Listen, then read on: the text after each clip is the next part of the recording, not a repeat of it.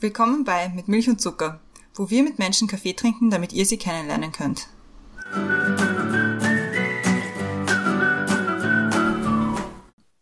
Willkommen zurück bei Mit Milch und Zucker. Neue Woche, neue Folge. Mein Name ist Christiane und im Zoom-Fenster neben mir ist wieder die Brenda. Hallo Brenda. Hallo Christiane. Im Zoom-Fenster unter uns ist unsere heutige Gästin und zwar ist das die Walli. Hallo. Hallo.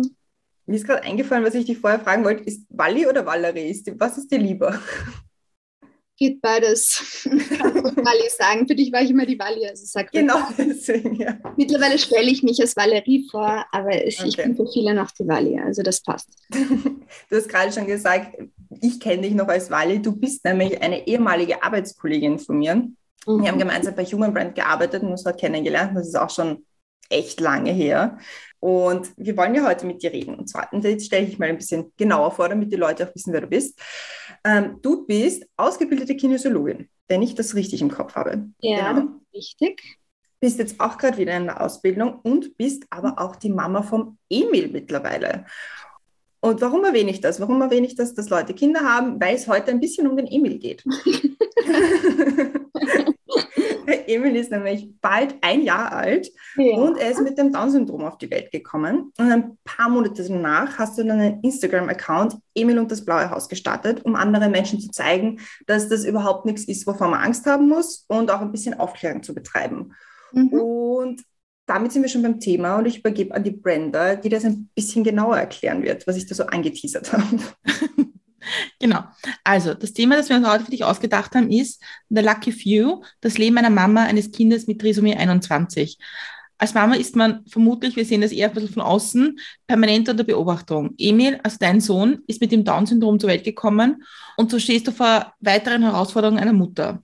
Wir wollen mit dir darüber reden, wie deine Mutterrolle und Emil dich verändert haben, wie du mit gut gemeinten Ratschlägen umgehst. Und wir wissen ja, das Gegenteil von gut ist gut gemeint. Und wie du als Mama, die sich für ihr Kind und andere Kinder mit Trisomie 21 einsetzt, wahrgenommen wirst. Freue mich. Ja, wir uns auch, weil äh, ich finde immer besonders gut, wenn wir Themen haben, die vielleicht nicht so einfach sind, aber die wichtig sind, dass man darüber spricht Mhm. und dass sie Raum bekommen. Wir fangen aber wie immer an mit den Questions to go und Christiane hat die erste. Genau. Bist du bereit? Ich glaube schon. Film oder Serie? Serie. Ausschlafen oder früh aufstehen? Ja, früh aufstehen. Inspiration hole ich mir durch. Schlaf. Ich fühle mich im Moment nämlich gänzlich uninspiriert und das liegt auch am Schlafmangel. Also jetzt weiß ich, was es bedeutet, ähm, genügend Schlaf gekriegt zu haben. Einst. Da kriegt man mehr voran. Als Kind wollte ich werden. Zuckerbäckerin. Der beste Ratschlag, den du je bekommen hast. Schritt für Schritt. Womit kann man dir eine Freude bereiten? Auch mit viel, mit sehr viel. Also da braucht es da braucht's wirklich nicht viel. Ein, ein Gedanke, der irgendwie umgesetzt wird durch eine, durch eine Textnachricht oder durch, weiß ich nicht, irgendeine Aufmerksamkeit freut mich extrem. Ich, bin wirklich sehr, sehr leicht ähm, glücklich zu machen, behaupte ich mal. Ähm, ja, und zwischenmenschliche Beziehungen, die, die was bedeuten, machen mich am glücklichsten, machen mir am meisten Freude. Wenn du ein Video haben könntest von einer Situation deiner Wahl aus deinem Leben, welche wäre es? der Moment, wo mir der Emil gebracht worden ist, nach dem Kaiserschnitt, in den Aufwachraum, das hätte ich gerne auf Video. Ja, Abschalten kann ich am besten bei. sticken tatsächlich und Serien schauen im Moment. Seichte Serien schauen, ist wichtig. Zum tausendsten Mal Gilmore Girls. Welches Lied darf auf keiner Playlist fehlen? La Vie en Rose. Danke sagen möchte ich. Dem Emil und meinem Mann sind die ersten Impulse gefolgt von eh 100.000 anderen Menschen auch, gerade in dem Zusammenhang. Aber ja, am meisten meinem Sohn und meinem Mann. Und wie trinkst du deinen Kaffee? Mit Hafermilch ohne Zucker.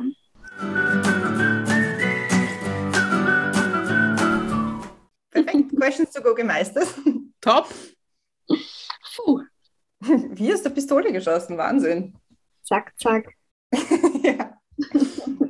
Dann behalten wir uns das gleich bei und starten mit der ersten Milch- und Zuckerfrage.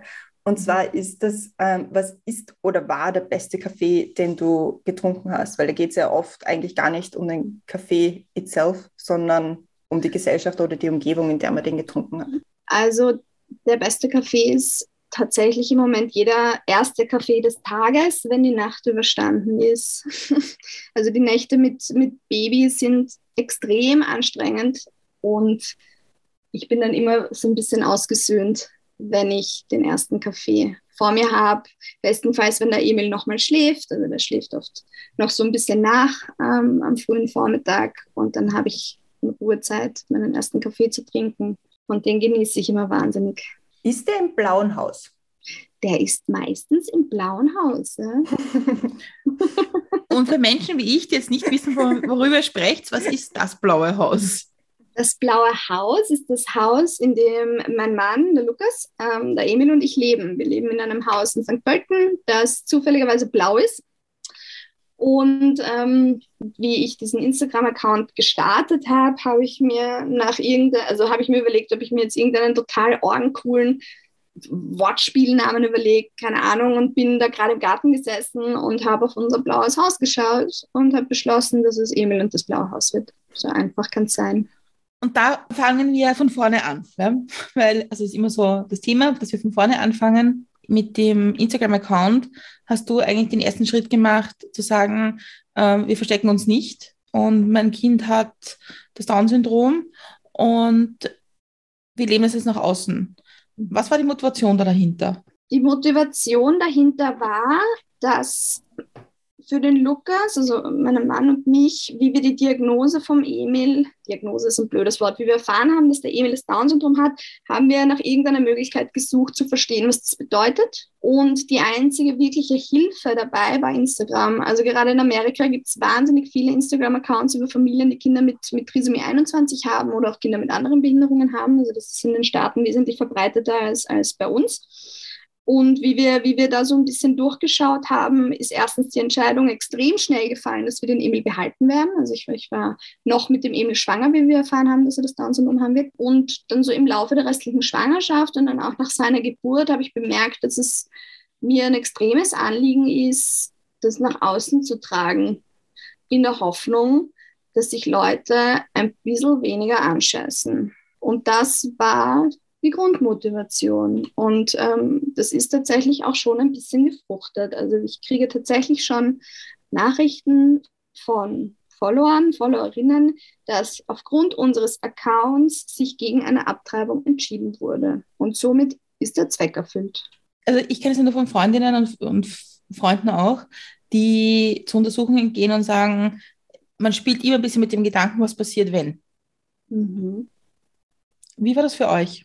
Also man muss dazu sagen, dass, dass wir uns gegen diesen NIPT-Test, also gegen diesen Harmonietest entschieden haben. Das ist dieser anfängliche Bluttest, der gemacht wird ab der 11. Schwangerschaftswoche, glaube ich, der bestimmte Wahrscheinlichkeiten errechnet. Also sich das Blut der Mutter anschaut und, und dadurch äh, Zahlen ausspuckt, wie hoch die Wahrscheinlichkeit ist, dass dein Kind eine genetische Veränderung hat. Also das schließt auch andere Trisomien mit ein, nicht nur Trisomie 21, es gibt auch 13 und 18. Und wir haben uns sehr schnell dagegen entschieden, diesen Bluttest zu machen. Also mein Mann und ich haben, haben uns abgemacht, dass wir uns unabhängig voneinander überhaupt einmal ignorieren, was dieser Bluttest bedeutet. Und ähm, mal ein paar Tage gar nicht drüber sprechen. Und wir sind beide zu einem Ergebnis gekommen, dass allein das Wording dieser, dieser Testzeiten so heftig ist für uns, äh, dass wir das mit uns nicht vereinbaren können und, und, und uns dazu entschließen zu nehmen, was kommt nach dem Motto gewickelt wird, was, was, was rauskommt.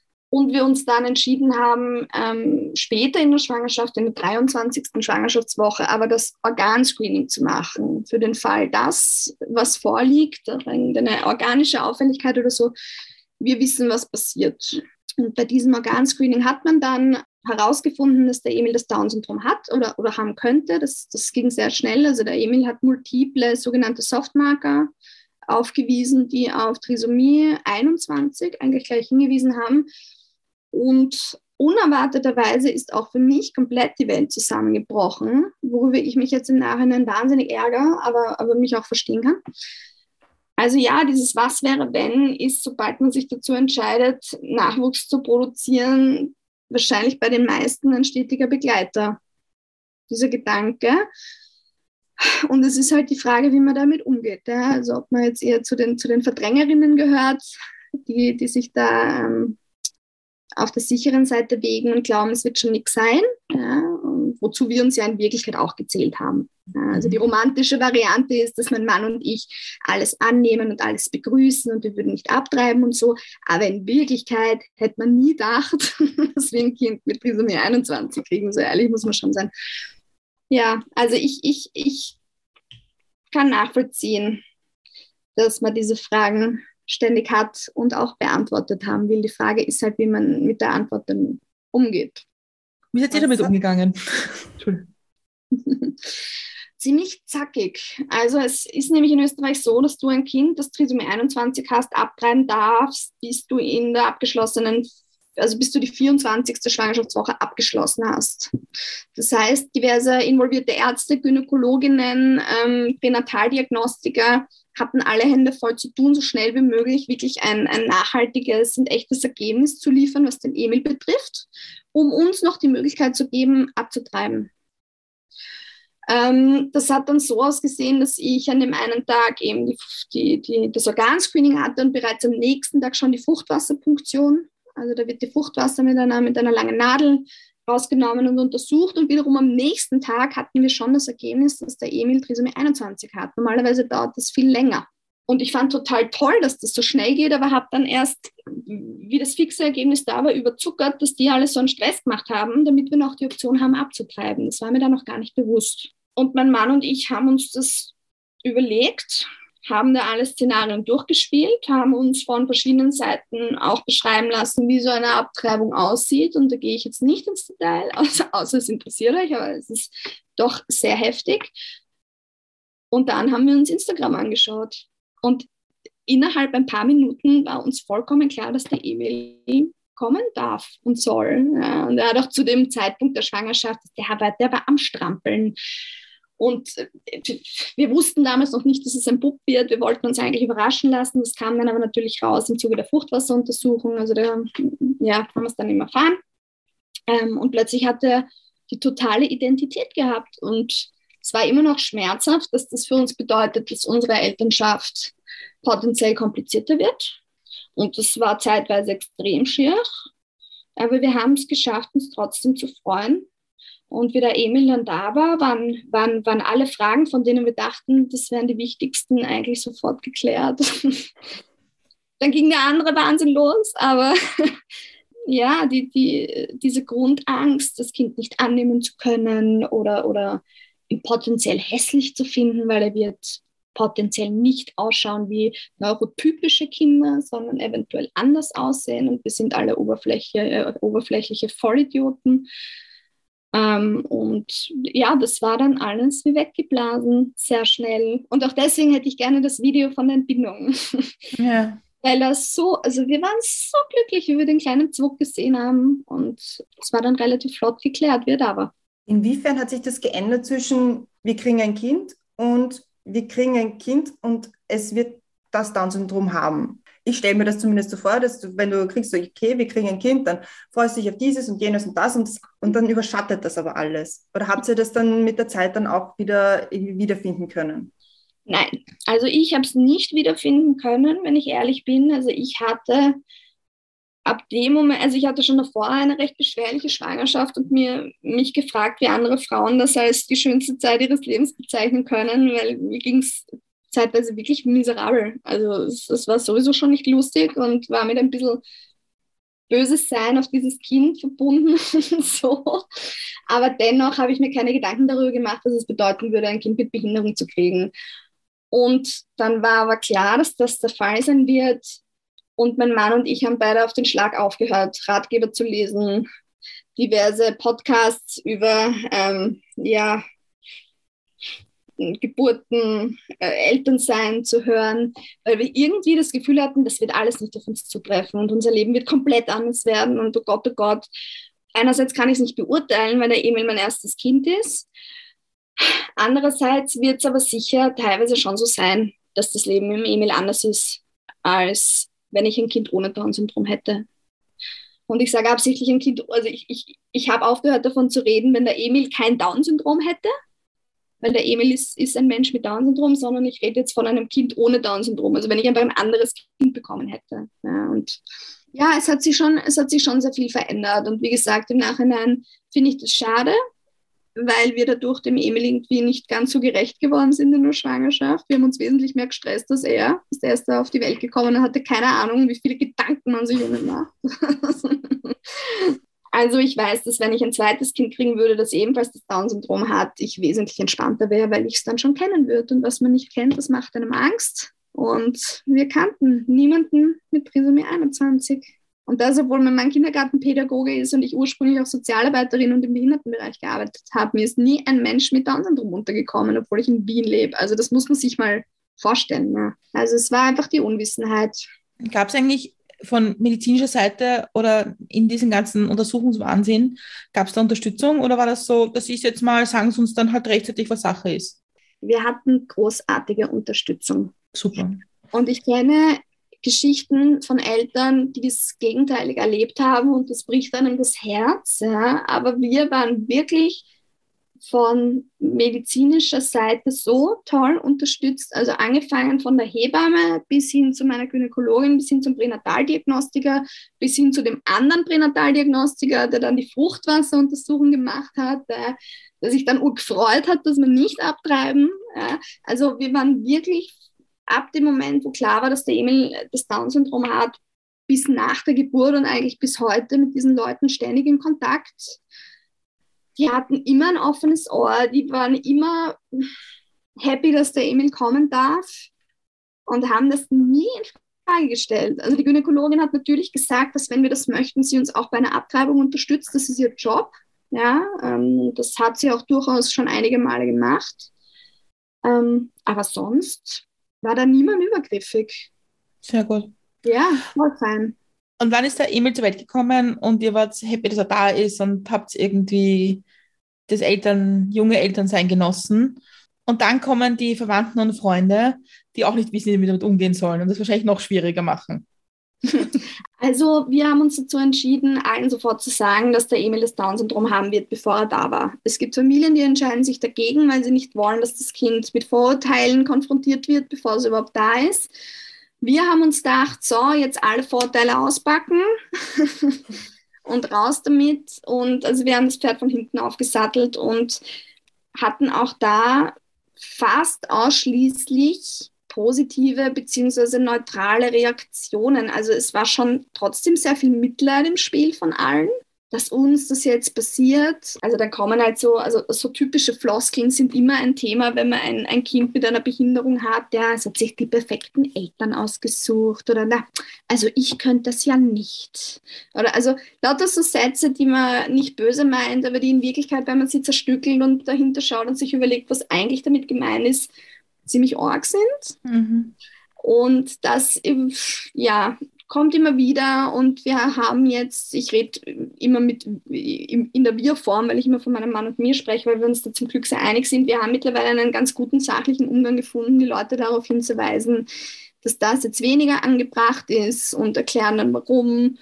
Oder sobald jemand der Meinung ist, dass das Down-Syndrom eine Krankheit ist, sagen wir sofort, dass das nicht der Fall ist dass es sich um eine Neurodivergenz handelt oder um eine Behinderung.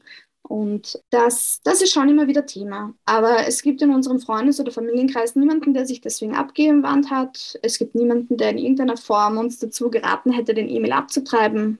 Gar nichts. Also der Emil wird von allen das Herzwärmerchen genannt. Und meine Mutter schaut ihn ab und zu an und sagt, na, stell dir vor, den hätten wir nicht. Also er, ja, er ist, er ist gerade sehr, sehr willkommen und, und ein Herzipinki und alle freuen sich, wenn er da ist. Und das hat einen Grund. Und zum Glück haben wir noch nicht verteidigen müssen, dass er, dass er da ist. Was sind aus deiner Sicht so Herausforderungen im Alltag mit einem Kind mit Down-Syndrom? noch wenige. Also dadurch, dass das Down-Syndrom in den allermeisten Fällen eine Entwicklungsverzögerung mit sich bringt, was die sprachliche Entwicklung betrifft, die motorische Entwicklung, die kognitive Entwicklung, ähm, bedeutet das früher oder später schon, dass der Emil zum Beispiel potenziell länger getragen werden muss als andere Kinder oder sich später verbal ausdrücken wird können als Kinder ohne Down-Syndrom. Also ich gehe davon aus, dass wir in den nächsten Jahren sehr wohl mit gewissen Challenges konfrontiert werden, die Kinder ohne Down-Syndrom nicht mit sich bringen. Im Moment ist es die, der, der Zusatzaufwand, sage ich mal, den wir betreiben, weil wir wollen, dass der Emil sich bestmöglich entwickeln kann. Und das ist die Physiotherapie und das ist die Sonder- und Heilpädagogik bzw. Frühförderung, für die wir einfach sorgen, weil wir wollen, dass der, dass der Emil alle Voraussetzungen bekommt, sich bestmöglich entwickeln zu können, wie er dann möchte. Ja. Und sonst ähm, ist beim Emil das Thema, dass er eine frühe Leukämieform hatte, direkt nach der Geburt. Und sich das, also das ist eigentlich der größte Punkt, der mit dem Emil einhergeht, der das Down-Syndrom schon fast, also das Down-Syndrom ist wurscht, wenn du mal mit einem Kind, das Krebs hat, konfrontiert bist. Und das ist für uns sehr schnell sehr viel wesentlicher gewesen, als dass er jetzt ein Chromosom mehr hat. Genau. Damit gehen halt Blutuntersuchungen immer noch einher. Also er hat die Leukämie überstanden. Das ist nicht untypisch für Babys mit Down-Syndrom. Die haben oft nach der Geburt ein leukämisches Syndrom. Das ist quasi ein leukämischer Schub, der sich oft ohne Chemotherapie abbaut, was beim Emil auch, der Fall war. Also der hat sich nach sechs Wochen fast vollständig ähm, erholt gehabt von der Erkrankung oder, oder acht Wochen. Aber ja, da gibt es regelmäßige Blutuntersuchungen, weil das Risiko für eine wiederkehrende Leukämie jetzt erhöht ist, nachdem er diesen Schub hatte. Und das ist für mich viel aufregender und viel wichtiger, als wann der Emil gehen wird können, wann der Emil ähm, das Wort Bruttoinlandsprodukt wird buchstabieren können. so, ja, ob er mal Auto fahren wird können, das ist mir blunzenwurscht. Und das meine ich glücklicherweise ernst. Und das ist für mich auch erleichternd. Ich meine, ich, also ich habe in meinem Umfeld auch jemanden, wo das Kind eine Entwicklungsverzögerung hat, also mhm. eher in der autistischen Richtung. Ja. Und also das Thema ist schon, und das fände ich auch spannend, dass so Sachen wie Physiotherapie, Pädagog sondern Heilpädagogik, ist auch eine Frage von finanziellen Mitteln. Mhm. Kriegst du da Unterstützung oder wie, wie läuft das ab? Wenn man ein Kind mit Behinderung hat, dann steht einem rein theoretisch zu ähm, in einem der Förderzentren, die Österreich hat, das ist äh, in Bezirke oder Sprengel oder so aufgeteilt, dort das Kind fördern zu lassen. Das sind meistens Ärzte oder Ärztinnen als, als äh, Entscheidungsträger und Trägerinnen zuständig, die das Kind untersuchen, entscheiden, wie sehr entwicklungsverzögert es ist. Also da gibt es ja dann schöne Perzentilen, die man einteilen kann und so. Also all das, was halt notwendig ist im wissenschaftlich-medizinischen Bereich. Und die entscheiden dann, wie oft kriegt das Kind welche Therapie. Und das war bei uns auch der Fall. Also wir sind ans Ambulatorium in, in St. Pölten angebunden. Ich war ähm, so motiviert, ihn bereits in der Schwangerschaft anzumelden und dort anzurufen und zu sagen, passt auf, im Sommer ähm, kommt ein Kind mit Down-Syndrom ähm, und ich möchte gerne, dass der bei euch behandelt wird. Das heißt, ich habe sofort einen Platz bekommen. Ich weiß aber, dass es in anderen Bezirken und auch in Wien wesentlich schwieriger ist und es dort auch teilweise Wartelisten von bis zu einem halben Jahr gibt. Und auch in St. Pölten wurde uns mal ein halbes Jahr lang kein Frühförderer, keine Frühförderin zur Seite gestellt, weil es einfach keine gab.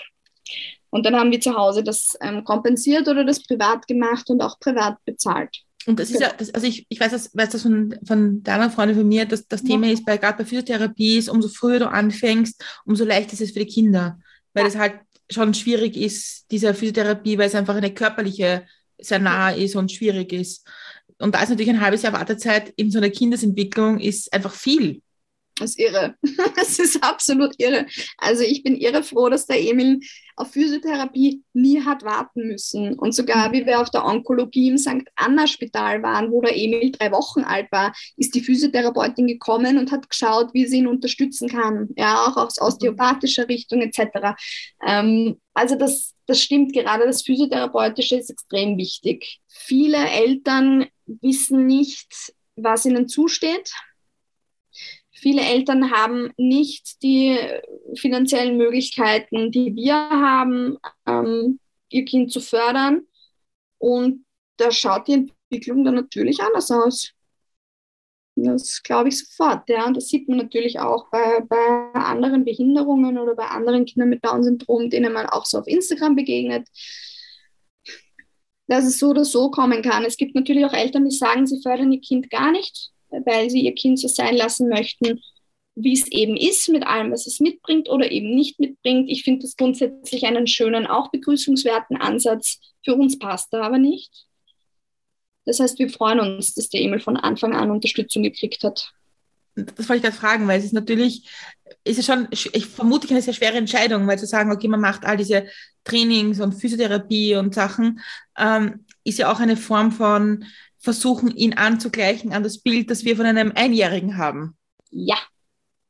Und das ist ja auch, also das ist auch schwierig und das ist, man, man, er hat nun mal eine, eine, eine Behinderung, die man nicht wegzaubern kann, so viel Physiotherapie man auch macht. Genau.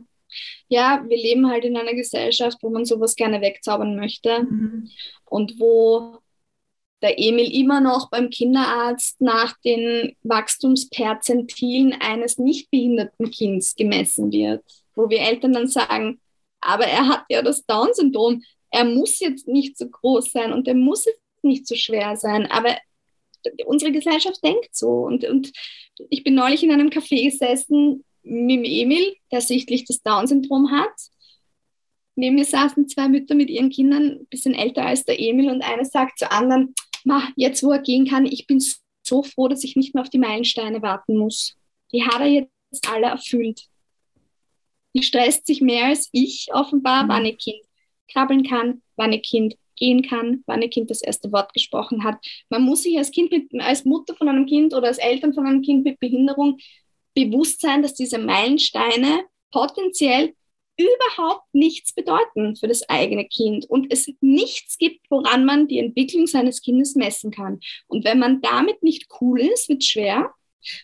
Und man muss sein Kind, was das betrifft, auch ein bisschen verteidigen. Ich frage mich halt, ob das überhaupt für, für Kinder mit Eltern, also für Eltern von Kindern ohne Behinderung auch so wichtig sein muss. Es ist eigentlich, ist es nicht eigentlich komplett wurscht, wann ein Kind das erste Wort, den ersten Schritt, was auch immer macht. Ja? Solange wir in so einer Leistungsgesellschaft leben, wie wir leben, ist das sehr wichtig. Und damit waren wir auch sehr stark konfrontiert, nämlich auch mit unseren inneren Glaubenssätzen. Mhm wir halten uns ja für absolut sozial und aufgeklärt, mein Mann und ich. Und wir sind total cool und liberal und was weiß ich, ja, ja, Bullshit. Natürlich, sobald du erfährst, dass dein Kind nicht der Norm entsprechen wird, rattern in dir alle unbewussten äh, und blinden Flecken ab, die du in dir trägst, weil du so sozialisiert bist. Ob du das jetzt möchtest oder nicht und ob das beabsichtigt war oder nicht. Und für uns war das Allerwichtigste und dieses ab und zu heute noch, uns genau davon zu verabschieden. Und jemand hat, wie er erfahren hat, dass wir ein Kind mit Down-Syndrom bekommen, uns gratuliert und gesagt, habt, hat euer Kind ein Glück, dass es nicht bei diesem ganzen Leistungsschatz mitmachen muss. Das darf sich genauso entwickeln, wie es sich entwickelt. Also das kann was sehr Schönes sein und das hat mir totale Erleichterung verschafft. Natürlich vergleicht man sich dann mit anderen Müttern auf Instagram, die Kinder mit Down-Syndrom haben. Ja, welches Kind zuerst das Bobschi heben kann, krabbeln und der Emil kann es halt immer noch nicht. Diese Momente gibt es natürlich auch. Die dauern aber immer kürzer an. Und das ist gut und ein bisschen erleichternd. Hat das auch damit vielleicht zu tun, dass man sich selbst in Frage stellt, ob man alles richtig macht oder ob man es besser machen könnte? Dass es gar nicht um die Leistung des Kindes geht, sondern um die eigene Leistung, ob, ob man selber für das Kind das beste Umfeld schafft da kann ich sehr selbstbewusst sagen, dass wir das tun. Also diesen Mom gilt, was man, was ich besser machen könnte, den verspüre ich nicht, weil ich wirklich das Gefühl habe, dass mein Mann und ich dem Emil alles bieten, was wir ihm bieten können. In unserem Rahmen, in unserem finanziellen Rahmen, in unserem Energierahmen.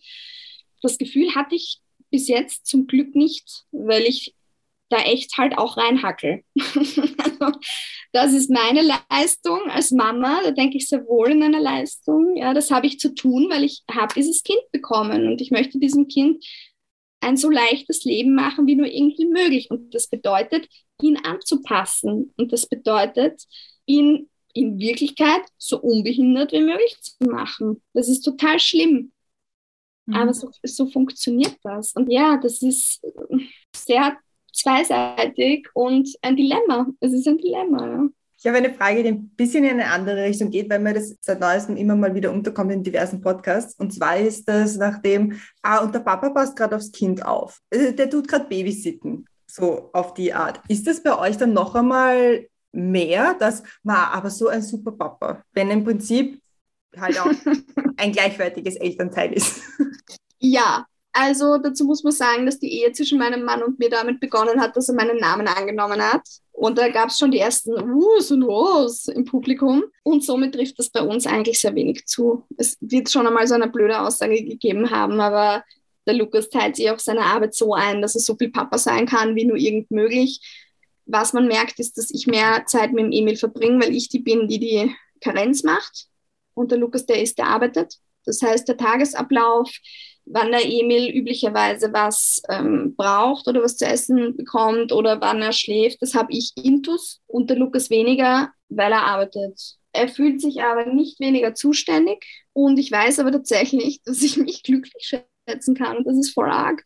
Das ist voll arg. Wir teilen uns sogar die Nächte auf. Ich, ich schlafe genauso viele Nächte allein in einem, im, im Gästezimmer, um mich zu erholen, wie der Lukas. Ich kenne Mütter, die haben einjährige Kinder und noch nie eine Nacht alleine verbracht. Und das wird für mich nicht funktionieren. Ich muss mich erholen, mich strengt Mutter sein wahnsinnig an. Und so klappt das gut. Ich zitiere immer sehr gerne eine, eine, eine Autorin, die ein Buch geschrieben hat, über wie sie ihre Kinder bekommen hat. Und die gesagt hat, das Schlimmste sind eigentlich nicht andere Kinder oder die Gesellschaft, sondern sind andere Mütter und den Druck, den andere Mütter machen. Mhm. Und dieses, man muss perfekt sein, es muss alles easy sein. Ja? Und dieses, wie du sagst, es strengt mich wahnsinnig an, Mutter zu sein. Genau das ist ja das, was was die Gesellschaft oder andere Mütter auch dann bekritteln und sagen, also das muss ja nicht so sein und das kann man ja besser machen und so. Bist du damit konfrontiert oder ist dir das einfach wurscht? Das, was ich schon erlebe, ist, dass ab und zu so ein bisschen abgeschaselt wird, dass ich ein Kind habe, das eine Behinderung hat, weil jedes Kind ist Arbeit und bei jedem Kind ist man besorgt und so, wo ich sehr selbstbewusst konfrontiere, glaub mir, du bist besorgter über ein Kind, das eine Behinderung hat. Da fallen ganz andere Aspekte mit rein. Ja. Wie oft wird der gemobbt werden, wird der geschlagen, wird der ausgeschlossen, weil er anders aussehen wird wieder. So, das heißt, das sind ja alles schon Gedanken, die bei mir mental load mäßig unterbewusst die ganze Zeit mitlaufen, seit ich weiß, dass mein Kind das Down-Syndrom hat. Ich kann mir also vorstellen, dass mich diese Mutterschaft mehr anstrengt, als wenn ich ein Kind ohne Behinderung gekriegt hätte das, das denke ich schon. Das glaube ich schon, ja. Dass das alles leicht ist, dieses Muttersein und so. Also wenn das irgendjemand behauptet oder mir sagt, dass er noch nie sein Kind gern gegeben hätte, also dann schwanke ich zwischen Unglauben und, und, und Neid hin und her. Also das ist bei mir schon so, mich strengt das an. Es ist ein Fulltime-Job, der läuft auch über Nacht. Außer mit meinem wundervollen Mann, der mir ja so viel hin.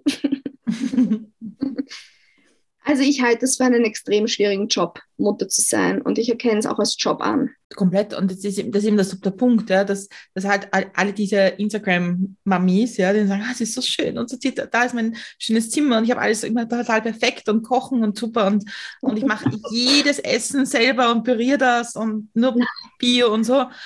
Das macht einen Druck. In Wahrheit macht das einen Druck. Ja, du, ich habe Zeit, ich habe Zeiten damit verbracht zu googeln, welche ähm, Breie am geeignetsten sind. Da bin ich schon übergegangen auf, okay, Moment, nein, das klappt nicht. Welche Gläschen haben die Testsiegermarke? Und mittlerweile gehe ich in DM, nimm, was da am nächsten ist und gehe wieder raus. Also man verliert den Anspruch ein bisschen an sich. Oder ich habe den Anspruch schon ein bisschen verloren. Am Anfang war ich sehr optimiert ja, und hatte meine Vorstellungen und beim Lukas war das auch so. Mir war am aller, allerwichtigsten, dass der Emil die Möglichkeit hat, gestillt zu werden bzw. Muttermilch zu kriegen. Da habe ich mir einen irrsinnigen Druck gemacht, weil ich wusste, dass das für seine sprachliche Entwicklung, ähm, was die Mundmotorik betrifft, die man beim, beim Saugen, beim, beim Stillen trainiert, extrem wichtig ist. Und Muttermilch natürlich gegen diverse Krankheiten, auch gegen Leukämie, wirken kann. Mhm. Das war der größte Druck, den ich mir bis jetzt als Mutter gemacht habe. Und seitdem bin ich relativ versuche ich relativ locker zu sein. Und wenn man sich ehrlich ist, ist man eh ständig zu müde, um sich, um sich wahnsinnig viele Gedanken zu machen. Das, was ich auf jeden Fall bemerkt habe, ist, dass entweder das Haus aufgeräumt ist und der Emil und ich schauen furchtbar aus oder das Haus ist unordentlich, der Emil ist angezogen und ich nicht. Oder der Emil ist brei verschmiert und noch im Pyjama, das Haus schaut aus, dafür habe ich gewaschene Haare. also, also ich, ich mache Abstriche. Und man muss aber auch dazu sagen, dass wenn man abgeschottet in einem Haus am Wald lebt und nicht so viele Leute sieht, der Druck sicher verringert wird, als wenn man im Wiener 7. Bezirk sein Kind im neuesten Kinderwagen schiebt und da irgendwas verkörpern möchte. Da versuche ich Abstand davon zu nehmen. Jetzt mal die zweite Milch- und Zuckerfrage, weil da kommen wir gerade sehr gut hin. Und zwar, was kann man von dir lernen? Oh Gottes Willen, was kann man von mir lernen? In Bezug worauf? Worüber du reden möchtest. Boah, was kann man von mir lernen? Also, wenn du Kochtipps hast, können wir auch machen. Sind wir ganz easy. Aber ich habe was, ich, ich kenne dich jetzt schon wahnsinnig gut, nämlich genau 45 Minuten. Also kann ich dir schon total sagen, was man von dir lernen kann. Aber ich glaube, man kann von dir Lässigkeit lernen und Entspanntheit und sagen, okay, jetzt durchdenken wir das mal und dann machen wir das, dann machen wir, dann machen wir das, was geht. Ja, danke. Ich, ich nehme das gerade als großes Kompliment. Und es kann auch sein, dass das stimmt. Also ich habe vor allem durch diese ganze Schwangerschafts- und Mutterschaftsgeschichte mit Sicherheit an Lässigkeit gewonnen, weil es andere Probleme so nichtig macht, andere subjektive Probleme. Ja, also ohne irgendjemanden andere Gefühle zu anderen Themen absprechen zu wollen, aber für mich sind ist so viel so wahnsinnig wurscht geworden, seit ich den Emil habe. Zum Beispiel. Mein Job also ich hatte schon mal sowas wie einen Karriereplan oder die Motivation in die Richtung, in die professionelle Richtung mal was darzustellen und so. Und diesen Anspruch habe ich zumindest für jetzt mal total verloren und das ist eigentlich chillig. Äh, das ist mhm. eigentlich relativ entspannt und ich weiß, ich werde schon wohl landen und bin sicher flexibel. Ich habe mich auch schon erwischt dabei, einfach also bei dem Gedanken erwischt, einfach zurück in den Verkauf zu gehen, ja, und da Teilzeit zu arbeiten und meine, weiß ich nicht, 1000 Euro netto zu kriegen und dafür keine Verantwortung zu haben. Das ist auch total fein. Kann halt sein, dass Leute sagen, boah, Rivali ist Mitte 30 und hackelt jetzt wieder im Verkauf. Na servus, ja. Aber das muss einem wurscht sein. Und diese Meinungen von außen, ähm, die sind mir mit Sicherheit egaler geworden. Also ich habe eine gute Portion an Selbstbewusstsein dazu gewonnen durch den Emil und durch, durch diese ganze Geschichte. Und was man sonst von mir lernen kann, ähm, ich mache eine extrem gute Lasagne, weil du Rezept gesagt hast. Und ich bin sehr gut im Genießen, was kleine Momente und kleine, ja, so, so das Bewusstsein für die schönen Dinge. Und das kann eben der eine Kaffee in der Früh sein. Mhm. Und ich denke nicht mehr zu weit voraus. Also dieses Schritt für Schritt, als mir das gesagt wurde, hatte ich so einen Widerstand. Das war gar nicht ich. Es musste geplant werden und ich musste alles im Griff haben. Und ich bin überhaupt, ja, ich bin, ich organisiere gern und so, ja, das kann man jetzt alles vergessen. So läuft das nicht. Du hast eine, eine Zeitspanne, die kannst du irgendwie abschätzen und dahinter ist ein schwarzes Loch und damit muss man lernen umzugehen. Und das habe ich gelernt und das versuche ich natürlich irgendwie nach außen zu tragen, gerade wenn es um ein Kind mit Behinderung geht, weil man hat sehr wenig im Griff. Man muss sich überraschen lassen und dann umgehen mit dem, was man, was man kriegt. Ich habe das auch so ein bisschen in Erinnerung, wie wir noch zusammengearbeitet haben. Dann war oft oder ist oft der Satz gefallen, na frage mal die Wally also gerade wenn es so gegangen ist um, um berufliche Entscheidungen oder, oder generell mhm. Entscheidungen, stocke ich auf, gehe ich runter mit meinen Stunden, gehe ich ganz woanders hin. Mhm. Und dann war, hat man so untereinander geredet und dann war immer der, der Satz, frage mal die Walje.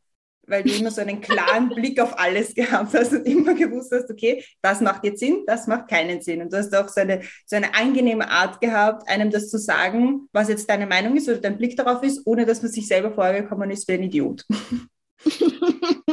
ich glaube, das würden andere Mitarbeiter und Mitarbeiterinnen anders sehen. Aber ich freue mich sehr, dass du, dass du das so empfunden hast. Ich bin auf jeden Fall eine sehr direkte Person immer schon gewesen. Also dieses sich nicht so viel scheißen, glaube ich, würde allen ein bisschen, ein, bisschen, ein bisschen gut tun. Und dieses sich erden und einmal beide Füße auf den Boden stellen und wieder, wieder ankommen ja, bei dem, was gerade ist. Und auch deswegen mache ich gerade die Ausbildung zur Supervisorin, weil mir das liegt und mir das Spaß macht. Ja, dieses, dieses situationselastische Ausprobieren von Möglichkeiten und ein bisschen durchspielen und dann spürt man oft eh, was zu tun ist. Ich war jetzt vor kurzem in Italien und am Strand waren Kinder und da waren unterschiedliche, sagen wir mal diverse Kinder. Machen wir aber auch diverse Kinder. Und ich habe sie ein bisschen beobachtet und habe beobachtet, wie die Erwachsenen irgendwie das auch beobachten. Und die Kinder, denen war das komplett egal. Also welche Farbe jetzt welches Kind hat oder ob das Kind jetzt eine Behinderung hat oder nicht, war Kindern plump zu ein Wurscht. Ja? Und, die, und die Erwachsenen waren aber die, die dann so irgendwie so eingegriffen haben, sagen wir mal so. Und da haben wir mhm. gedacht, das ist eigentlich total furchtbar, dass diese, diese kleinen Wesen so vorteilsfrei da aufeinander zugehen. Und dann kommen wir Erwachsene dazu und es wird alles schwierig und ausgrenzend. Und mhm. das finde ich eigentlich sehr, sehr traurig für uns als Gesellschaft. Ich hätte gehofft, ich könnte jetzt sagen, oh, das ist aber eine schöne Geschichte. aber jetzt, jetzt, ist das irgendwie eine andere Geschichte geworden, als ich erwartet habe. aber es ist ja eigentlich eine schöne Geschichte, weil eigentlich ist ja noch Hoffnung, weil es gibt, es, also es zeigt, dass, dass wir uns Vorteile antrainieren, praktisch im Erwachsenenwerden. Ja, also diese Rückbesinnung aufs eigene innere Kind war er dann mal ein feiner Anfang, was diese ganze Geschichte betrifft. Und wenn man sich ganz ehrlich ist und sich einmal selber anschaut, was man in einem, was man spürt, wenn man Menschen im Rollstuhl sieht, wenn man Menschen mit einem Blindenstock sieht, wenn man Menschen sieht, dem, der, der offensichtlich eine andere Chromosomenzahl hat als man selber. Oft weiß man, oft ist es doch irgendwie ein bisschen komisch, oder? Oft ja. hat man ja. ja, es fühlt sich jetzt nicht unbedingt gut an. Entweder ist es Unsicherheit oder es ist, es ist irgendwie, man könnte ja was falsch machen. Also es, es können Gedanken in sämtliche Richtungen sein. Und im Grunde bedeutet das, dass wir ständig am Bewerten sind und dass Leuten, die nicht so sind wie wir selber, aufgrund einer genetischen Gegebenheit, eines Unfalls, den sie hatten, was auch immer, dass man da, dass man sich traut, einen Unterschied zwischen Menschen zu machen, was die Wertigkeit betrifft. Also, dass man da einen Unterschied macht, das hat uns so hart getroffen, auch bei der Reflexion über unsere Gefühle dem Emil gegenüber. Also, dass Wertigkeit abgesprochen wird. Und wenn man sich denkt, dass neun von zehn Föten mit Down-Syndrom abgetrieben werden, sagt das eigentlich schon sehr viel. Und man müsste sich dringend die Gründe dafür anschauen. Das bedeutet nicht unbedingt, dass, dass man glaubt, dass, dass die weniger Wert haben, aber man weiß nicht, wie tun. Man weiß nicht, ja. was man jetzt macht mit diesem Kind. Und mein Glück ist, unter Anführungszeichen, dass ich einen behinderten Bruder habe, mit dem ich aufgewachsen bin und Behinderung ähm, und Anderssein, unter Anführungszeichen, für mich nichts Neues war. Dadurch wusste ich, dass man es machen kann, weil meine Mama mir ein Riesenvorbild war, was das betrifft mein Bruder hat dennoch eine ganz andere Diagnose als mein Sohn. Also man kann es trotzdem nicht miteinander vergleichen, aber diese unangenehmen Gefühle kenne ich schon zuhauf. Ja, diese Leute, die komisch schauen, diese Leute, die ja absprechen, dass es dem mal was wird oder so. Ich kenne das und ich begegne dem wahrscheinlich im Moment noch mit ein bisschen zu viel Härte und bin das sehr direkt und könnte das wahrscheinlich irgendwann einmal auch ein bisschen diplomatischer lösen, aber ich kann mir gut vorstellen, dass ich irgendjemanden mal eine Knall, der den Emil entzieht und sagt, na, das hätten wir aber verhindern können. Weil das habe ich auch schon gehört. Also mir wird fix einmal die Hand auskommen, weil mich das wahnsinnig aggressiv macht. Dabei, ja, ist es ja nur ein Zeugnis an die Gesellschaft und wie wir uns, wie, wie wir uns entwickelt haben und was wir glauben, uns rausnehmen zu dürfen. Ich habe jetzt ein bisschen nachgedacht, wie du das gesagt hast, mit wie, wie, wie man selber damit umgeht, wenn man sieht, dass jemand im Rollstuhl sitzt oder blind ist oder was oder Down-Syndrom hat oder so. Und ich würde den Menschen gern so viele Fragen stellen. Mhm. Weil wir eigentlich viel zu wenig darüber wissen, wie der Alltag eines Menschen ist, der im Rollstuhl sitzt, wie der Alltag eines Menschen ist, der blind ist, der was auch immer, ja. Bandbreite, egal jetzt. Ja. Und deswegen finde ich es auch so spannend, dass, dass du diesen Instagram-Account machst, weil das ja, weil diese Aufklärung und diese Information ja hilft einander, miteinander anders umzugehen. Und zum Beispiel, es fängt schon an, dass ich eigentlich, ich habe mir, wie ich die Vorbereitung von der Christiane für unser Gespräch heute irgendwie gelesen habe, mir gedacht, ich weiß zum Beispiel gar nicht, ob man, ob das korrekt, politisch korrekt ist oder überhaupt okay ist zu sagen Down-Syndrom oder Trisomie 21 oder mhm. wie man das mhm. eigentlich richtig anspricht. Ja, woher auch? Na, ne? gibt ja kaum welche. Das, also das ist eben ein, ein, da darf man eben niemandem einen Vorwurf machen. Und da ist es das einzig Richtige aus meiner Sicht, danach zu fragen und auch die Personen zu fragen.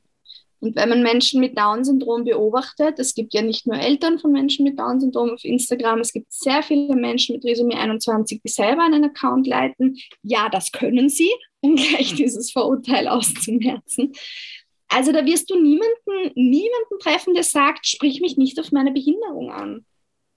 Das, das, nein. Also, und was das Wording betrifft, Down-Syndrom sagt man, man sagt Trisomie 21, man sagt aber nicht Down-Syndrom-Kind oder Down-Syndrom-Mensch, man sagt Kind mit Down-Syndrom, Kind mit Behinderung, Mensch mit Trisomie 21. Also man nennt immer die Person vor der Behinderung. Ja.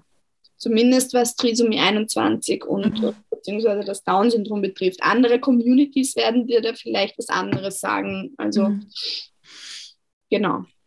Aber ich finde find halt total schade, dass man eigentlich über, über Menschen mit Beeinträchtigungen, jeder, welcher Form auch immer, dass dass man davon so wenig weiß, weil es auch vielleicht die, das, was du erzählt hast am Anfang, diese Entscheidung, die man noch trifft oder damit, wie man damit selber umgeht, wird dann vielleicht auch erleichtert, wenn man, wenn man einfach mehr weiß, wie, das, wie der Alltag eines, eines mhm. Elternteils mit einem Kind mit Down-Syndrom ausschaut. So herum. Ja, ich meine, das erste Gefühl, das ich hatte, wie ich, wie ich erfahren habe, dass der Emil das Down-Syndrom hat, war, Moment, muss ich jetzt abtreiben? Weil was ich wusste, ist, dass neun von zehn Kindern abgetrieben werden. Ich wusste aber nicht, warum. Also ich hatte mhm. automatisch immer drin das Gefühl, okay, Moment, der, der ist eigentlich nicht, der soll offenbar nicht da sein, weil so viele treiben ab. Und das hat sich auch bemerkbar gemacht in, in, in der fortlaufenden Schwangerschaft. Je weiter fortgeschritten die Schwangerschaft war, desto weniger wussten Ärzte, weil wenige Ärzte Kinder, ungeborene Kinder mit Down-Syndrom so weit in der Schwangerschaft begleiten, weil die werden vorher abgetrieben. Und das war irgendwie auch heftig. Mhm. Zu erfahren, dass Ärzte jetzt am Emil gerade was lernen, Ärzte in ihren 40ern, in ihren 50ern, weil ihnen das mhm. noch nicht so oft untergekommen ist. Und da, da, das zu verarbeiten, dass jemand anderes den Emil nicht kriegen hätte wollen, das kriege ich nicht zusammen. Also da, da habe ich, da ich ja, da ist er vielleicht auch noch zu kurz auf der Welt und da hatte ich vielleicht auch noch, einfach noch zu wenig Zeit, wieder mal zurück zu mir zu kommen als Wally, äh, die auch mal nicht Mutter war und so. Ich bin einfach viel zu sehr auf den Emil fixiert und habe zu wenig Platz, um das alles irgendwie zu Ende zu fühlen und zu denken.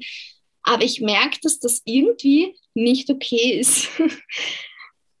und für mich auch noch ganz viele Fragen aufwirft. Ja, es, das ist eigentlich ganz witzig. Bei Germany's Next Top Model gab es mal diesen einen Juror mit Glatze, den kleineren. Mhm. Wisst ihr, wen ich meine? Ich weiß ja. jetzt nicht, wie er heißt. War das nicht, waren das nicht die zwei Thomas mit dann haben wir Thomas und Thomas. Thomas geheißen oder so. Ich glaube, es war ein Thomas. Ach Gott, das kann sein. Das, ja, das kann sein.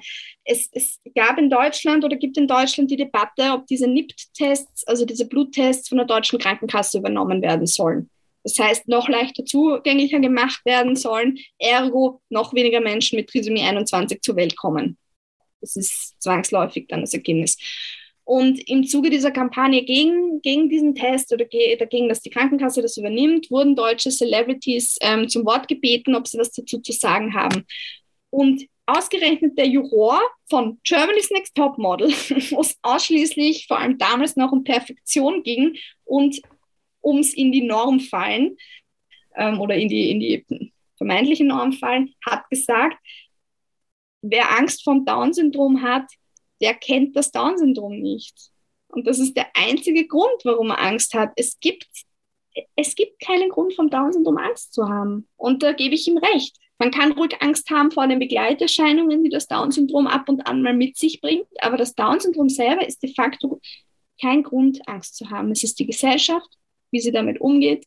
Es sind potenzielle Erkrankungen, die ab und zu damit einhergehen und nicht immer. Es haben nicht alle Kinder mit Trisomie einen Herzfehler, es haben nicht alle Kinder mit Trisomie Leukämie, das ist ein ganz kleiner Prozentsatz. Also die Angst kann man schon haben, aber da geht es nicht ums Down-Syndrom. Und das, der Unterschied, der gehört meiner Meinung nach viel mehr kommuniziert, weil das wissen Leute nicht. Viele von diesen Vorurteilen kommen ja dann einfach von, vom eigenen vom eigenen Background, also vom, vom eigenen Zuhause, weil man es halt so mitbekommen hat oder weil man es eben nicht mitbekommen hat. Was sind so Werte, die du dem Emil gerne mitgeben möchtest? Der Emil bekommt jetzt schon von uns kommuniziert, dass er absolut perfekt ist, so wie er ist. Ich glaube, dass das aber auch ein anderes Kind ohne Down-Syndrom von uns vermittelt kriegen würde. Das ist uns grundsätzlich in der Erziehung wahnsinnig wichtig. Er bekommt von uns vermittelt, dass er nur weil er eine Behinderung hat, nicht zwangsläufig immer im Mittelpunkt stehen muss und auch nicht zwangsläufig immer das bekommt, was er will. Das passiert nämlich oft in der Behinderten-Community, dass die Kinder verhätschelt werden, teilweise unterschätzt werden, etc.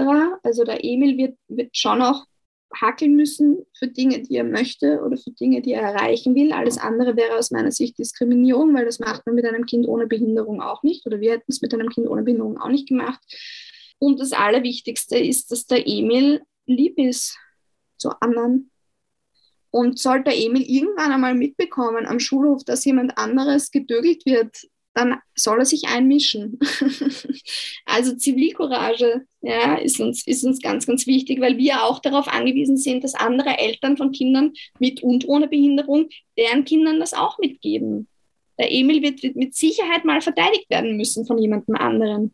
Mhm. Und genau das möchten wir für den Emil auch, dass der den Mut hat, sich dahinzustellen und zu sagen, das ist nicht in Ordnung. Stopp, aufhören. Ja? Ich freue mich jetzt, so wie ich dir die ganze Zeit schon zuhöre, wie schwierig das ist als Mutter mit einem behinderten Kind, dass das Kind immer auf die Behinderung reduziert wird. Dass es immer darum geht, wie speziell ist es, weil es eine Behinderung hat.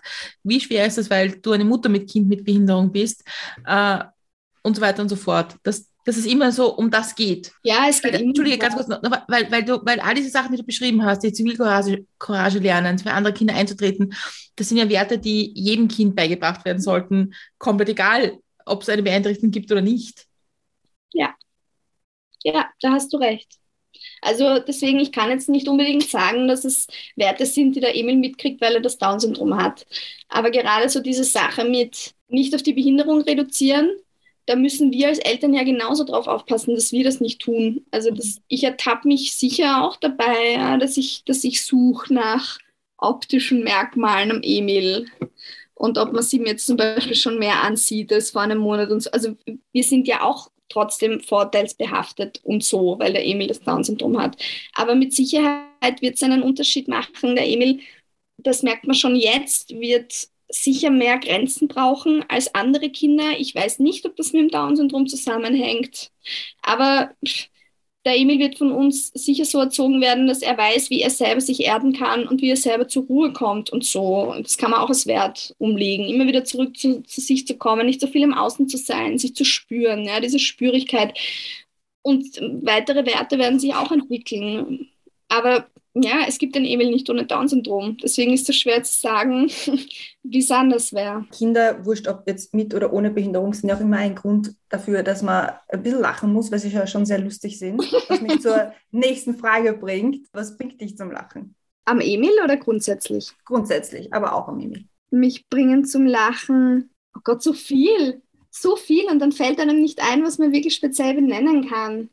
Mein Mann bringt mich zum Lachen, hat einen großartigen Humor. Mich bringt zum Lachen Gesellschaft, also so Gruppendynamik, die, die entsteht und die witzig wird. Ich bin auch eine, die weint, wenn sie lacht. Sehr nah am Wasser gebaut, das eskaliert dann recht oft. Der Emil bringt mich permanent zum Lachen. Eh klar, ja, und zum Lächeln bringt mich noch mehr. Ne? Das beginnt bei Musik und hört auf beim Kitschig im Garten beim Sonnenuntergang sitzen und fühlt sich wohl. Ich muss ja regelmäßig lachen, wenn es die Emil-Wortwitze gibt. Also die sind extrem gut. Die Bequemils und Extremils ja. und ja. ja, das ist irgendwann einmal, da, da bin ich ein bisschen eskaliert, ich weiß auch nicht, das ist irgendwann einmal eingefallen und dann habe ich nicht mehr aufhören können und ich kriege jetzt noch Zusendungen von den treuen Followern. Das stimmt, der Name eignet sich für sehr viel, der gibt echt viel her. Carpe Diem, finde ich auch sehr gut. Fahren wir nach Italien und dann kommt sicher ein Post mit Holiday Meal. Hm? Ja. Also ich habe schon so eine Liste angefertigt. ja, schau, wann was passt. ich stelle jetzt die letzte mit Milch und Zuckerfrage weil die ist, glaube ich, in, bei unserem Thema heute extrem wichtig. Und zwar Reisen in die Zukunft. Es sind jetzt fünf Jahre vergangen. Es ist das Jahr 2027. Was ist im besten Fall in den letzten fünf Jahren in deinem Leben passiert? Bestenfalls hat der Emil in den letzten fünf Jahren nicht wieder Leukämie bekommen, weil ab 2025 ist dieses Risiko wesentlich geringer, dass es wieder kriegen wird. Das ist für mich so eine, so eine goldene Zahl in, vor meinem geistigen Auge. Das ist bestenfalls passiert. Bestenfalls leben wir wieder in Wien. Blauer Haus wird nämlich verkauft werden und wir kommen zurück, damit wir und auch der Emil gut integriert sind in eine Down-Syndrom-Community, die es in Wien nämlich gibt. Ich weiß, wo ich beruflich hin will und verspüre auch wieder eine Leidenschaft dem gegenüber. Also ich würde mich für mich sehr freuen, wenn ich in fünf Jahren wieder ein bisschen zu mir zurückgefunden habe. Jetzt ist man halt nur Mutter und, und, und denkt irgendwie nur in, in Kind in, in Kindeinheiten und Zeiträumen. Und vielleicht schaffe ich es in fünf Jahren, wieder so ein bisschen zu mir zurückzukommen und, und weniger im, im Außen und im E-Mail und im Down-Syndrom und all dem zu sein. Das fände ich schön. Ja, und dass der Instagram-Account dann natürlich schon zwei Millionen Follower hat und alle Bescheid wissen, dass es einiges gibt, vor dem man Angst haben muss, aber das Down-Syndrom per se ist es nicht. Und wenn, gibt es eine großartige Community, die da ist und auffängt und Rat austauscht und lacht und weint und voll schön ist. Und diese Gesellschaft hätten wir nicht kennengelernt, wenn der Emil das Down-Syndrom nicht hätte. Und das wäre echt ein Verlust. So viele tolle Leute für einen Schlag dazu bekommen. Und dass ich natürlich noch mit meinem Mann happy verheiratet bin, so wie bisher. Gibt es eigentlich von, also, weil es kommen ja in den nächsten fünf Jahren auch Schritte wie Kindergarten, Schule, all diese Dinge.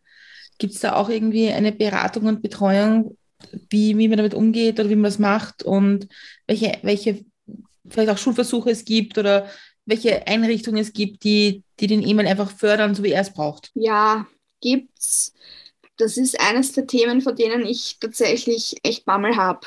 Also ich stelle mir nicht schlimmer vor, als, als, als mein Kind, das nicht gut aufgehoben ist die meiste Zeit des Tages oder viele Zeit vom Tag und dort nicht hin will, sich nicht wohlfühlt, sich nicht geliebt fühlt. Das wird für mich ein sehr großes Thema werden. In St. Burton ist es nämlich eher schwierig, Anschluss zu finden, zumindest bevor er drei Jahre alt ist weil das Down-Syndrom von vornherein ein Ausschlusskriterium ist, den E-Mail in diverse Gruppen zu integrieren. Okay. Dafür bräuchte es Sonderkräfte, die dazugeholt werden, die nicht existent sind, weil es viel zu wenige davon gibt. In Wien. Ganz kurz, was ja. sind das für Sonderkräfte? Sind das Sonderpädagogen? Genau, genau, genau. Die diese Integrationsstellen besetzen und Kinder mit in Integrationsbedarf nennt sich das, unterstützen. Ja, und wenn es die nicht gibt von vornherein, bekommt man Absagen, weil grundlegend das Down-Syndrom offenbar schon Grund genug ist, den Emil abzuweisen, ohne ihn kennengelernt zu haben. Das kann uns in Wien natürlich auch passieren, ich weiß es nicht, aber in Wien hat man einen ganz, in Wien dürfen die Kinder erstens früher in den Kindergarten gehen als in Niederösterreich, das ist einfach anders geregelt. In Wien ist auch die private Kinderversorgung wesentlich günstiger als in Niederösterreich, was mir davor überhaupt nicht bewusst war. Also ich stelle mir vor, dass es in Wien leichter gehen wird als, als im Moment in Niederösterreich. Und es gibt natürlich Beratungsstellen, man findet viele Inklusionskindergärten und abgesehen davon hat man eben diese große Community, die man nur mhm. kurz fragen braucht und dann bekommt man aus erster Hand Erfahrungsberichte da wird dann gesagt, dort schickt dein Kind nicht hin, das funktioniert überhaupt nicht, aber schreibt den Kindergarten an, die haben Erfahrung mit dem Down-Syndrom, die scheißen sich nicht so an, wie zum Beispiel dieser andere Kindergarten. Also die erste Anlaufstelle sind da tatsächlich die anderen Eltern, die auch natürlich, natürlich gerne Rede und Antwort stehen, das muss man auch sagen, die sind total offen für so einen Austausch und sehen auch ihre Aufgabe darin, diese Informationen weiterzugeben. Aber da muss man halt auch irgendwie fähig sein oder, oder auch, auch, auch die Ahnung haben, wie man sich Informationen holt. Und das sehe ich halt schon ein bisschen problematisch an, dass, dass vielleicht andere Eltern, die vielleicht jetzt ein sprachliches Problem haben oder vielleicht nicht so in so bewandt sind, wie die, wie, die, wie die weiterkommen? Das ist grundsätzlich eh bei allen Themen ein Problem. Wurscht, ob es jetzt Down-Syndrom ist oder irgendwas anderes, Menschen mit Sprachbarrieren ähm, oder mit, mit einfach nicht so gutem Kontakt wie Leute, die zum Beispiel immer schon in Wien wohnen und ein riesen Netzwerk haben oder Deutsch perfekt sprechen, haben es natürlich schwerer. Es gibt in Wien viele Anlaufstellen, also relativ viele Anlaufstellen, was das Down-Syndrom betrifft. Und wenn nach der Geburt spätestens klar ist, dass das Kind das Down-Syndrom hat, wird man da schon informiert. Also man bekommt Broschüren in unterschiedlichsten Sprachen. Es gibt die Down-Syndrom-Ambulanz. Es gibt zwei Vereine, fallen mir jetzt ein, die speziell für das Down-Syndrom gemacht sind und ausschließlich Eltern mit Down-Syndrom und Kinder mit Down-Syndrom beraten. Es gibt viel und ähm, ich, also man kann da auch dran kommen, wenn man im richtigen Krankenhaus gebärt, beziehungsweise die die Infobroschüren auch haben, wissen, was zu tun ist. Aber davon gehe ich mal aus. Ich habe ich hab natürlich eine super tolle Erfahrung gemacht, aber ich hoffe sehr, dass es in allen Krankenhäusern in Wien so läuft, dass wenn ein Kind mit Trisomie 21 zur Welt kommt, die Eltern informiert werden. Normalerweise haben Krankenhäuser auch Sozialarbeiter oder Sozialarbeiterinnen, die kommen und informieren und, und so weiter. Und es gibt den Down-Syndrom-Verein in Österreich, der ist extrem gut vernetzt. Da kriegst du dann gleich ein Willkommenspaket, wenn dein Kind auf die Welt gekommen ist. Hashtag the Lucky View. Also das läuft auch so ein bisschen unter dem, unter, unter, unter dem Wording. Also man wird schon eigentlich sehr schön aufgenommen in diese Familie, sofern man diesen ersten Schubser bekommt von Ärzten, von, von Krankenhäusern. Und weil du vorhin gesagt hast, diese Integrationskräfte gibt es mhm. nicht. Gibt es nicht deswegen, weil, weil es wenig Menschen machen als Beruf oder weil es nicht finanziert wird? Das geht Hand in Hand. Okay. Es ist ein wahnsinnig unterbezahlter Beruf. Alles im Sozialbereich oder im pädagogischen Richtig. Bereich ist extrem unterbezahlt und ich verstehe jeden, der das nicht macht, weil es auch echt kein Job ist, der dir, glaube ich, sehr gedankt wird. Und du hast schon extrem viel Verantwortung. Und ich bin mir jetzt nicht sicher, wie es in Wien läuft. Ich glaube, ich glaube, dass solche Integrationskräfte nicht einen Kindergarten betreuen, sondern an dem einen Tag in dem sind, am nächsten Tag in dem anderen Kindergarten und nur mal immer so vorbeischauen. Mhm. Aber es gibt natürlich spezielle Kindergärten, spezielle Inklusionskindergärten, wo du einen anderen Betreuungsschlüssel hast, wo du mehrere Kinder mit Inklusionsbedarf hast. Und das ist schon ein fix aufgestelltes System. Wenn du ein Kind in einen nicht inklusiven Kindergarten inkludierst, also wo, wo diese Rahmenbedingungen erst geschaffen werden, dann kommt, soweit ich jetzt informiert bin, diese Sonderkraft dazu und unterstützt. Dann kann es aber natürlich häufiger vorkommen, dass du angerufen wirst, die Sonderkraft, das kranke Kind kann heute nicht kommen. Also das ist dann oft miteinander verbunden und so. Und weil wir jetzt eh schon so, so ziemlich irgendwie so, so breit das alles ab, ab, ja. abdiskutiert haben, gesprochen haben, also für Menschen, die es vielleicht anhören und irgendwann mal vor der Diagnose stehen, sagen, okay, ihr, ihr zukünftiges Kind wird das Down-Syndrom haben, was würdest du den Eltern gerne mitgeben? Also nämlich auch in Bezug auf dessen, ich glaube, was viele Eltern Angst haben, ist, dass es vielleicht diese Förderungen, die, die, die man gerne dem Kind geben möchte, vielleicht auch nicht schaffen, emotional und auch finanziell. Ich würde behaupten, dass sie es schaffen werden, weil man in all dem vergisst, im Vorfeld, dass die Liebe zu deinem Kind so derart groß ist, dass du ja Bäume versetzen kannst. Also da, da stockt sich das dann irgendwie auf. Und die Eltern, mit denen ich in Kontakt bin, berichten mir dasselbe. Also man unterschätzt sich am Anfang, glaube ich, ein bisschen. Es ist wahrscheinlich schwieriger als mit einem Kind, das keine Behinderung hat, aber es ist machbar. Und es ist auch deswegen machbar, weil es Leute wie, wie, wie uns gibt, die sagen, melde dich, wenn es dir schlecht geht und wir reden drüber. Ähm, oder hast du das schon ausprobiert? Kennst du die Förderung? Hast du schon Behindertengeld beantragt und so weiter? Also da gibt es ja ganz, ganz viel Information, die man braucht, damit man weiß, wie es leichter wird. Und dafür gibt es dieses gute Netzwerk und die vielen Eltern und Sozialarbeiter und Vereine. Und wenn man da mal drinnen ist, das ist wahnsinnig anstrengend am Anfang, weil man sich, weil man von lauter Bäumen den Wald nicht sieht. Aber wenn man das einmal durch hat, ist es okay und entspannt sich. Und das traue ich tatsächlich jedem zu. Auch den Leuten, die sagen, also ich könnte es ja nicht. Natürlich könntet ihr das. Also gebt ihr euer Kind auch nicht her, wenn es mit zwei Jahren einen Autounfall hat und plötzlich keine Beine mehr. Keine Ahnung. Dann gebt ihr das Kind deswegen nicht zur Adoption frei. Es passiert halt nur zwei Jahre später, aber man muss sich schon auch bewusst sein, dass die meisten Behinderungen nach der Geburt auftreten. Und dass, wenn man weiß, dass das Kind Trisomie 21 hat, das wirklich nicht der Weltuntergang ist. Meine Mutter hat sogar gesagt, in einem kurzen Zeitfenster, wo wir überlegt haben, ob wir den Emil abtreiben, dann gibt es mir. Also die war so, das machen wir schon. Und ja, man macht es schon. Also man darf nicht, man darf nicht vergessen, dass man das schon irgendwie macht. Und wenn man merkt, es geht nicht mehr, dann muss man jemanden haben, den man anrufen kann. Und dann muss man wissen, wo man sich jetzt hinwendet. Wenn man das nicht hat, kann es schwierig werden, aber es geht schon. Ich ermutige alle, es geht schon. Wir machen das schon. ich habe noch eine letzte Frage, weil wir ja in der Zukunft sind. Wir sind ja fünf Jahre schon weiter jetzt und so. Ja, stimmt, das habe ich schon wieder ja, Angenommen, ihr entscheidet euch, ihr wollt ein zweites Kind haben.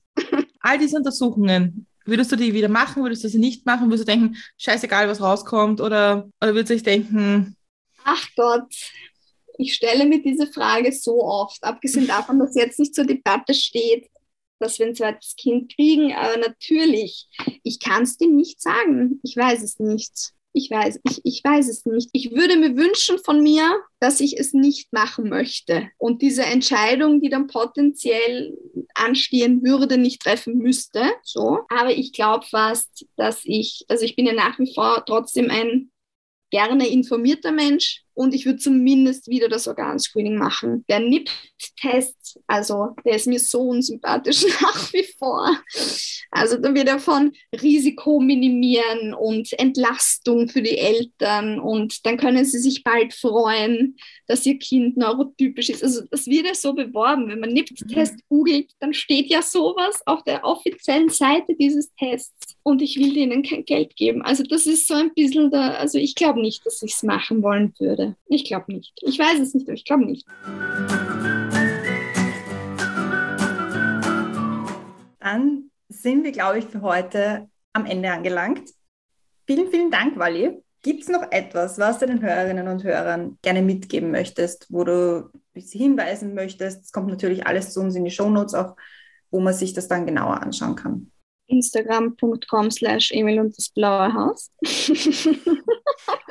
Selbstverständlich. Und sonst wünsche ich allen weniger Angst vor Dingen, die sie nicht kennen und mehr Mut, hinzugehen und zu fragen. Ich würde mich irre freuen, wenn man mich öfter darauf anspricht, dass mein Kind Trisomie 21 hat oder nachfragt, hey, hat ihr Kind das Down-Syndrom? Und ich würde sagen, ja, hat's. Fände ich schöner als nur schauen und sich nicht sicher sein. Mehr Mut, miteinander zu reden, über solche Dinge, Betroffene anzusprechen, sei es Eltern oder die, die Betroffenen selbst und sich selber auch ein bisschen mehr zutrauen. Ja, es, ist, es ist halt sonst auch nur einfach eine Behinderung. man, man kann Dinge auch überbewerten. Ich finde sehr schöne Schlussworte. Mhm. Mir fehlen seltene Worte, aber heute tust du es ein bisschen. Vielen, vielen Dank dir, dass du deine Geschichte erzählt hast. Ich glaube, das ist extrem toll ist, wenn man dir zuhört und sich denkt, es ist vielleicht gar nicht so schlimm, wie mir manchmal die Leute Angst machen rundherum. Ja. Und ich finde es auch schön, diesen Ansatz zu sagen, ich will gefragt werden oder ich möchte, ich freue mich drüber, weil ich glaube, wir als Gesellschaft könnten viel mehr voneinander profitieren, wenn wir über schwierige Themen miteinander reden würden. Nämlich offen und ehrlich und nicht vorteilsbelastet und mit Finger zeigen und so. Liebe Eltern von Kindern ohne Behinderung ladet die Kinder mit Behinderung auf die Geburtstagspartys von euren eigenen Kindern ein. Und wenn ihr euch nicht sicher seid, wie das funktionieren soll, dann ruft die Eltern an und fragt nach. Aber das ist doch mit allen Kindern so. Also ich habe das ein bisschen im Umfeld miterlebt, wo Kinder nicht eingeladen worden sind, weil sie nicht so gut Deutsch sprechen. Genau. Also ich glaube, das ist ja, gilt ja für alle Kinder. Und traut es euren Kindern zu, mit Kindern, die von woanders herkommen oder eine Behinderung haben, gut umzugehen und Spaß zu haben. Scheißt euch nicht so an. Also besser kann man es nicht beschließen, diesen Podcast. Ich kann jetzt noch versuchen, sehr bedeutungsschwangere Worte zu finden, aber ich lasse es mal. Sondern ich danke dir wirklich von ganzem Herzen dafür, dass du das so, so toll erklärt hast und uns an deine Geschichte und an Emils Geschichte so teilhaben lässt weil ich glaube, dass das sehr wichtig ist für andere Menschen zu hören. Sehr gerne. Und deswegen haben wir den Podcast gemacht, weil wir gesagt haben, es gibt Geschichten, die sonst nicht erzählt werden. Also vielen, vielen Dank. Wer unsere anderen Folgen hören möchte, findet ihr auf allen gängigen Podcast-Plattformen und auf www.mitmilchundzucker.at.